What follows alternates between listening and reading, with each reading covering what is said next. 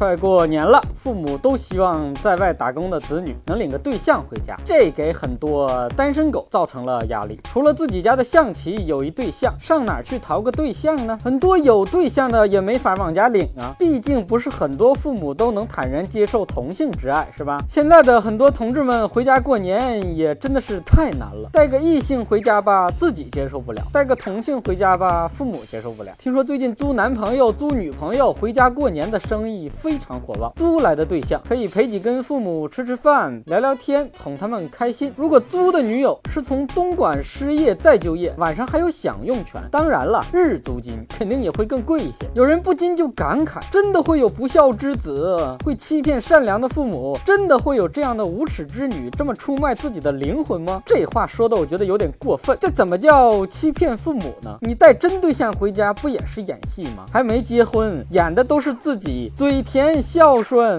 可爱、勤快、不真实的一面。该配合你演出的我，演视而不见这怎么能叫女孩出卖自己的灵魂呢？假装别人的女友也是一项高技术、高难度、高风险的工作。你不光是个演员，还是一个没有剧本、全靠临场发挥、随机应变的演员。这样的工作难道不应该高收入、高回报吗？顺应时代的改变，看那些拙劣的表演。春节期间，在男女朋友的租赁市场，租男友比租女友还贵，这也挺符合现在的市场大行情，因为菜市场的鸭也比鸡贵呀。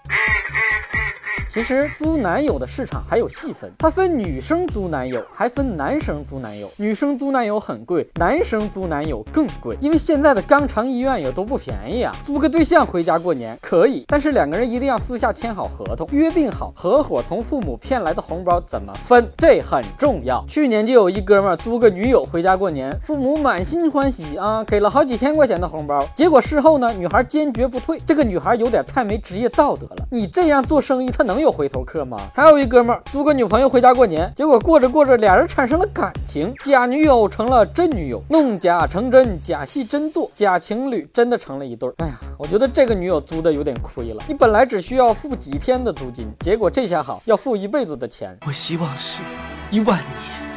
有点想哭啊！其实我觉得啊，单身狗们完全没有必要租男友、租女友回家过年。两个单身男女约定好了，过年先去你家，然后再去我家，从两边的父母亲戚那边把红包骗来，两个人五五分，难道不皆大欢喜吗？资源完全可以有更合理的优化配置。昨天我看到一个妹子发的广告，春节期间免费帮家长带好看的男孩，十九到二十四岁之间的那种，想的怎么那么美呢？母老虎还想吃小鲜肉，哥今天也在这正式的做。一个广告，春节期间有没有想租男友回家的漂亮女孩？哥免费出租，帮你解决燃眉之急，还不要钱。如果妹子你身材好呢，我还可以倒贴点，倒贴的价钱可以根据过年的红包叠加。别问我为什么要这么做，没有办法，从小就喜欢学雷锋做好事儿。学习雷锋好榜样今天的蛋就先扯到这儿，想夸想骂想打想赏的，可以给我的微信公众号留言，微信号是小东下的蛋的汉语拼音全拼。下期再见。